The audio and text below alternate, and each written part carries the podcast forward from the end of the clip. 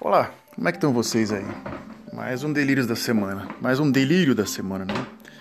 Sabe que às vezes eu ouço alguns outros podcasts, alguns, alguns youtubers e às vezes eu penso assim, falei, cara, eu achava que eu era doido, mas acho que comparado a algumas pessoas eu chego até a ser normal, até demais.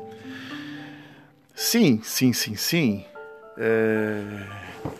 Que maluquice a gente chegou hoje. Hoje, uh, uns dias atrás, eu estava até vendo um vídeo no YouTube de que um cara falou que o, a pedra da Gávea era um tum, uma tumba ou um gigante adormecido.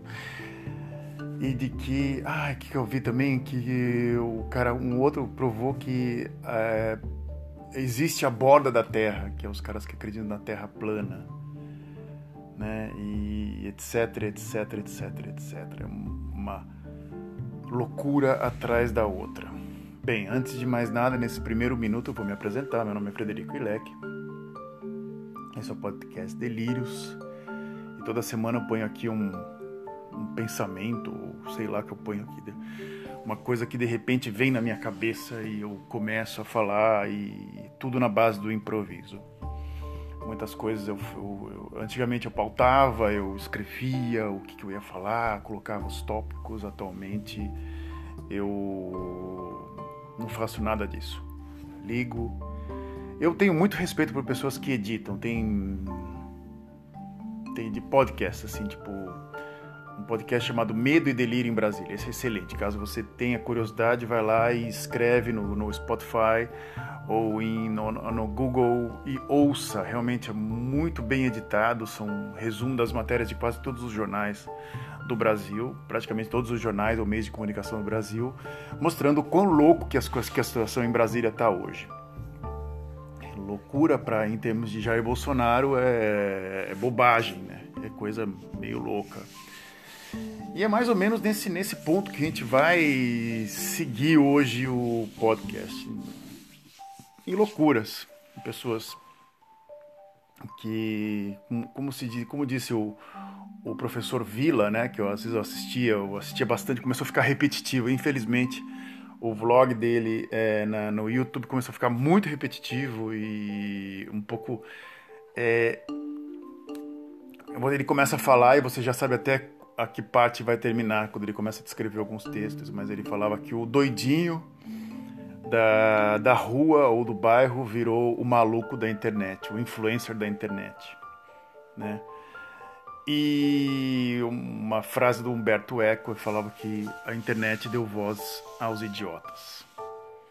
Eu acho que a do Eco é muito mais impactante, né, do que do que a do professor Vila, né? O professor Vila é uma espécie, uma espécie de um cara de, de São José do Rio Preto, não, não tiro mérito nenhum, eu, eu, até assisto alguns podcasts dele, ele realmente teve ter aulas fantásticas, deve ser um bom professor, mas você buscar conteúdo todos os dias é, é complicado, você é impossível você não se repetir, é impossível você não ficar repetindo a mesma coisa. Mas essa frase do Humberto Eco é uma frase clássica, e ele tem lá os seus Apocalípticos Integrados, um livro fantástico.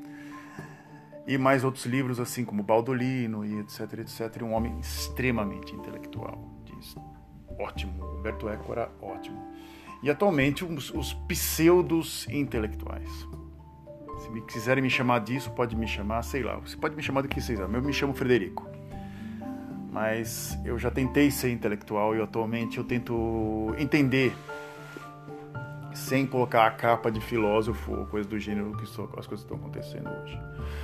Um desses filósofos que, entre aspas, quando é, ele ele era uma espécie de um é, maldito na, na, faculdade, ninguém citava ele, era um cara completamente desconhecido. Pensei até é, nessa semana em falar dele, né? E porque no podcast eu comento sobre ele, sobre duas situações. E eu vou comentar. A primeira situação eu não preciso comentar, porque eu já acho que eu deixei claro no primeiro podcast. Vai lá e procura Olavo de Carvalho. Não sei qual foi que eu falei, acho que um dos primeiros que eu falei sobre ele, né? E o Olavo de Carvalho ele apareceu duas vezes e bastante latente na minha vida. Né? Não vou falar assim, uau, o cara mudou minha vida, não. Ele apareceu duas vezes. A primeira vez foi quando eu estava entrando, ingressando na faculdade de comunicação.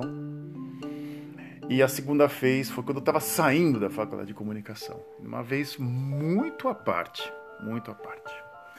Eu acho que no primeiro podcast que eu expliquei sobre a primeira vez, que era um curso de filosofia, e esse curso tinha um colega meu, era um amigo meu colega, era um amigo meu, três amigos meus que organizavam, e eles se baseavam um pouco no, no imbecil coletivo do Olavo de Carvalho. Eu pedi uma cópia, eu li alguns trechos, achei muito uma espécie de colcha de retalho, eu não achava uma coisa muito lógica, eu não gostava muito do texto dele, era realmente uma, um, só criticando, e críticas a Maria Helena Chauí, críticas a PUC, críticas a todo mundo e nada de explanar ou, ou uma coisa um pouco mais é, com horizonte, era um, uma madeira de bater louco. Eu não comprei o livro, graças a Deus. Ele me enviou uma cópia com o seguinte, com o seguinte texto, né? Se o meu editor souber que eu mandei isso para você, ele vai me capar. Só isso que ele escreveu para mim. Foi o único texto que o Olavo de Carvalho mandou para mim. Imprimi o texto na faculdade na época, foi folha pra caramba. Não foi nem na faculdade, imprimi em casa. 350 folhas. Comecei a ler o texto, achei assim um, um, um, ódio ao pessimismo e o ódio ao cachorro correndo atrás do rabo. Eu falei, hum, isso aqui até esqueci num canto, deve ter colocado assim num canto, mas todo mundo citava o Olavo de Carvalho, principalmente um cara que era uma figura à parte na faculdade. Era um cara que chegava, ele estava sempre de, de chinelo, havaiana, né?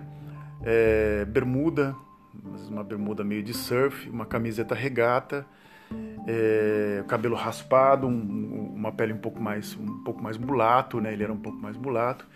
E ele ficava das 8 da manhã, na, ou 8 ou 9 da manhã na, na biblioteca da faculdade de comunicação, até mais ou menos meio-dia, uma hora da tarde. Ele morava perto da faculdade, no canal 1, né?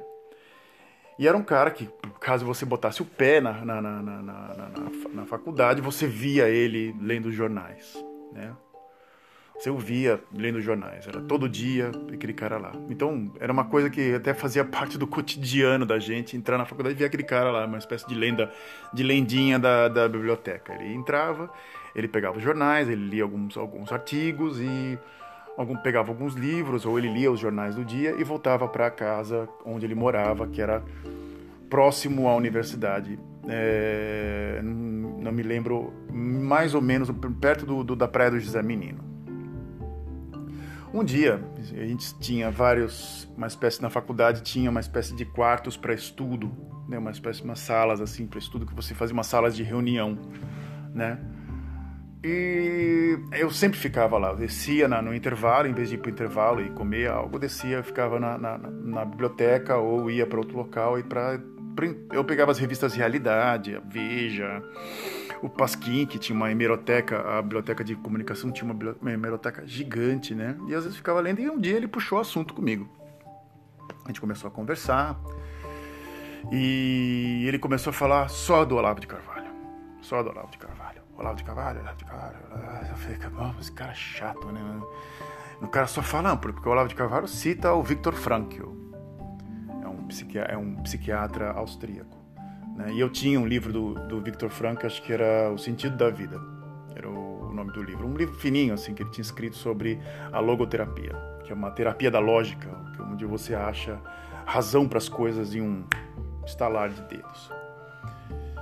E acho que por causa, por causa desse livro do, do, do, Victor Frankl, ele começou a conversar comigo. Ele começou a falar, ah, porque o Olavo de Carvalho cita não sei quem, o Olavo de Carvalho cita não sei quem mais, que o Olavo de Carvalho escreveu o, escreveu o prefácio do Schopenhauer, né? Que o Olavo de Carvalho escreveu isso, que ele é um mega intelectual, que ele nunca foi para uma universidade, ele se formou, porque o palavrão, ele falava, ele escreveu um artigo sobre o palavrão, que o palavrão tem que estar tá entrando na vida da, da, da pessoa. Esse era um, era um cara que vivia, era o dito depois que eu fui saber, o Olavete, né? Ele como morava ali no canal, no canal 1, né, que para quem não conhece Santos, né, ele mora, a universidade onde, onde eu estudava era no canal 1, entre o 1 e o 2, o canal 1 e o canal 2. Né, e ele morava mais sentido para São Vicente, que é sentido canal 1. Você segue mais um ou dois quilômetros, você já está na cidade de São Vicente, mais na fronteira. E ele morava ali na divisa das duas cidades, num, num apartamento, nunca fui lá. E a gente às vezes seguia, às vezes eu seguia até a, front, a, a divisa entre a entre Santo São Vicente e depois a gente voltava e eu voltava para casa e ia pro ponto de ônibus. A gente ia conversando. Eu às vezes eu desabafava, conversava com ele e ele tentava ser assim o cara que como o Olavo de Carvalho me dava conselhos. Eu falava assim, tá, ok. E eu conversando com ele, eu já estava um pouco frustrado sobre a universidade. Eu trabalhava na universidade também, estava bastante frustrado com o sistema da universidade. E ele citava o imbecil coletivo, ele citava, ele citava o Jardim das Aflições, ele citava todos os livros, assim, como sendo. Acho que o do Idiota, eu não sei se já tinha sido lançado, sim ou não. Né? É... E aí é... eu comecei a conversar sobre a vida dele. Né? Como, o que, que era, o que, que ele tinha feito. Ele falou assim: tinha feito faculdade de Direito. É... eu vou chamar ele de Carlos, porque eu não me lembro o nome dele direito. Né? Para falar a verdade, eu não lembro, vou chamar ele de Carlos. Ele tinha cursado faculdade de Direito e ele tinha uma noiva, né? Uma noiva tinha feito acho que dois ou três anos da faculdade de Direito, por, por, por razões financeiras teve que parar, disse ele, né? E a noiva continuou, se formou e depois que se formou, eu lembro até hoje, a gente estava indo também na praia, na, na ele falou assim: a minha, minha ex-noiva está indo para Portugal hoje, vai tentar a sorte lá como advogada ou como trabalhar lá. Ela conseguiu uma coisa em Portugal e eu tô aqui. Eu falei: quanto tempo você ficou junto com essa moça? Ele falou: acho que quatro ou cinco anos ficou junto. Eu falei: sério? É, eu já tinha, eu tinha uma faculdade, tinha tudo, eu perdi tudo. Eu, no que, que você trabalhava? Ele nunca me respondia no que ele trabalhava. A mãe era da zona noroeste, é, morava morava na zona noro, noroeste e ele tinha alugado aquele apartamento, acho que me pergunte como, como ou por que ele ele conseguia pagar o aluguel, não me pergunte como. Ele tinha esse apartamento, se ele dava calote no cara ou não, não me interessa. Não tinha emprego nem nada, o cara era uma espécie de uma, um ser vazio. É, eu acho interessante porque esses seres vazios que ficam andando assim meio no, no, no, no, vazio assim, você não sabe o que faz com esse tipo de gente assim, existe um personagem no A Viagem de Shihiro do, do, do, do Miyazaki, né? Do, o, o desenho do Miyazaki, né? Que caso você tenha assistido, né?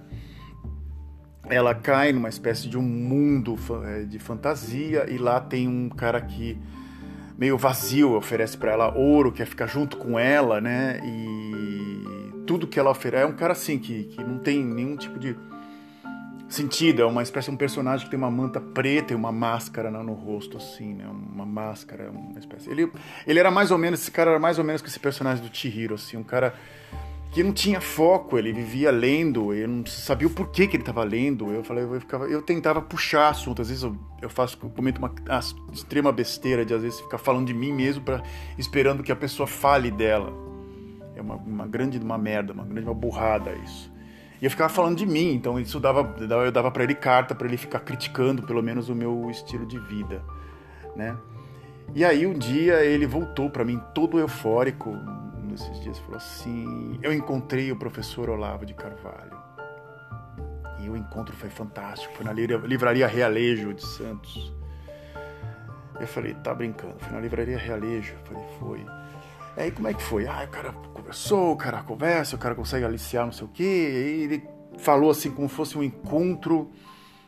É, é, encontrou com Deus. Ele encontrou assim, mais ou menos, né? Então, autografou o livro dele, isso, aquilo, outro, foi bacana e blá blá blá blá blá. Né? Dias depois eu encontrei com o proprietário da, da livraria Realejo e perguntei como é que foi essa, esse encontro da, da, da, da do cu do Olavo de Carvalho na livraria. Ele falou assim: Cara, esse cara é uma espécie de chefe de seita. Ele falou assim, ele ele ele ele é estranho, ele é estranho demais, ele é muito esquisito. Ele veio aqui, foi fantástico, a gente ganhou dinheiro pra caramba, vendemos livro pra caramba, mas o cara é uma espécie de todo mundo que é é fanático dele, é uma espécie de uma seita religiosa. Eu falei, que merda, né? que merda, né? Esse meu colega, que eu agora, o Carlos, né? Ele tava. Ele, depois que eu me formei, eu, ele tentava me, me, me, me abrir as, a cabeça para algumas coisas. Chegou até a me falar que eu era um frustrado. E ele falava coisas assim absurdas para mim, assim. E eu, na época, como eu estava prestes a ter um burnout, que eu tive, eu até lembrei disso hoje, né?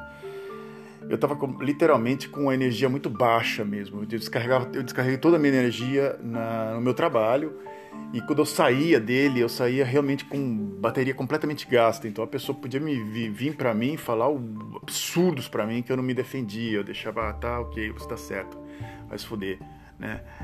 E, e esse cara, ele, ele, literalmente ele me massacrava, assim. Me, ele ria da minha cara, ele me massacrava. E eu falava assim, eu nunca tinha parado para pensar assim, o que, que esse cara faz, o que quem é ele pra, pra falar, não, ele, ele é um cara que apenas lê Olavo de Carvalho. E nessas, nessas conversas nossas eu, eu falei, eu li o Ortega y Gasset, eu li a Rebelião das Massas. Não, o professor Olavo fala muito bem desse, desse filósofo. E assim, e tudo que aí ele começou a falar para mim de marxismo cultural e esquerda. Aí eu falei assim, ah, tá indo fundo demais. Eu nunca tinha brigado com o cara, nunca tinha discutido com ele, nada. Era uma pessoa até muito bacana, até, mas quando entrava nesse aspecto assim de, de, de parte intelectual, ele falava que tinha muitas discussões, principalmente com pessoas, alunos e professores da faculdade. Ele queria discutir, ele queria bater boca mesmo. E porque ele, ele levava como exemplo o professor Olavo né? Como chamam ele. Para mim ele é uma espécie de Olavo, o, o doido da internet. Anos depois, né? É, quando a internet ficou um pouco mais popular, principalmente com o YouTube, lá para os anos de 2006, 2007, começou a pingar algumas aulas do, do, do Olavo de Carvalho na internet, e discussões. É, aulas longas até, até algumas, algumas, algumas é, recortadas assim, com com webcam, como estão fazendo agora. Né? Ele já fazia já de São Paulo depois dos Estados Unidos. Né? E aí eu comecei a ver o, o, teor das discussões e até onde iam as discussões. Eu falei assim, não, isso aqui é muito baixo, cara. Isso aqui é, isso aqui é, é conversa de boteco. Isso aqui não é, isso aqui não é, não é para se levar a sério, né? E depois nunca mais eu eu segui o professor Olavo, mas nunca mais mesmo. Eu, eu fiquei, acho que uma aula para mim foi suficiente. Isso aqui não vai me levar a nada, se catar. E eu não esperava que depois é, de, de, de, de, alguns anos ele levaria uma multidão e colocaria uma faixa com o nome dele, Olavo Tem Razão, na, na Avenida Paulista.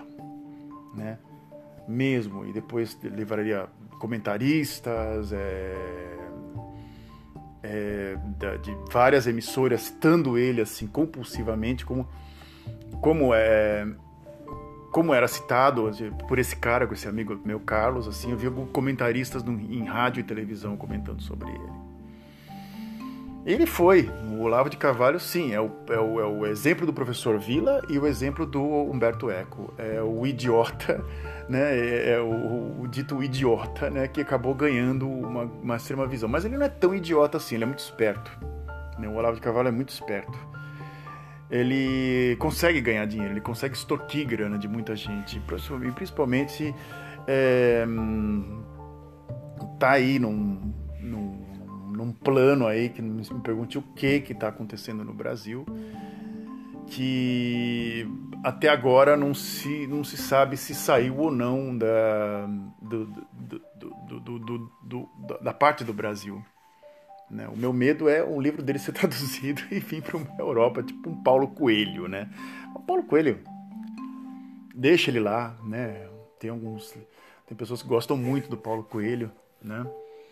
Então, não me pergunte assim, eu acho que não vai chegar a esse, a esse patamar, assim, Paulo Coelho, pelo menos ele tem estrutura de texto, teve uma carreira com, com Raul Seixas, de famo, ótima até como compositor de algumas letras do Raul Seixas, e depois pulou para esse lado esotérico, que é muito criticado, mas tem alguns livros que tem um, um, um teor até interessante, assim, alguns não sou tão fã assim. Eu conheci uma fã de Paulo Coelho que, ufa, a menina morre pelo cara, né?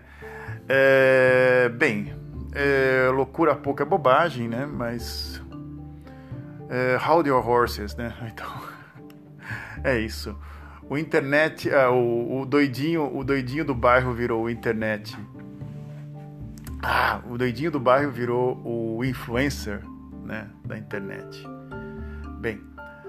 E é, me despeço aqui. Até agora não, não tenho delírio eletrônico nem delírio. Eu tenho três delírios é, cinematográficos. Eu tenho um filme chamado Vanishing Point que eu vou assistir essa semana, que é um cult movie do, de uma espécie de um filme que só passa em, em autoestrada e é filme de perseguição. Eu acabei de me, acabou de me emprestar, estou até interessado de assistir esse filme pelo fato de ser um filme é um cult movie. Todo mundo fala, mas é difícil de achar ele em DVD e eu achei emprestado de um cara. Semana que vem eu falo do Vanishing Point. Não vou falar hoje não. Até mais, a gente se fala. Tchau.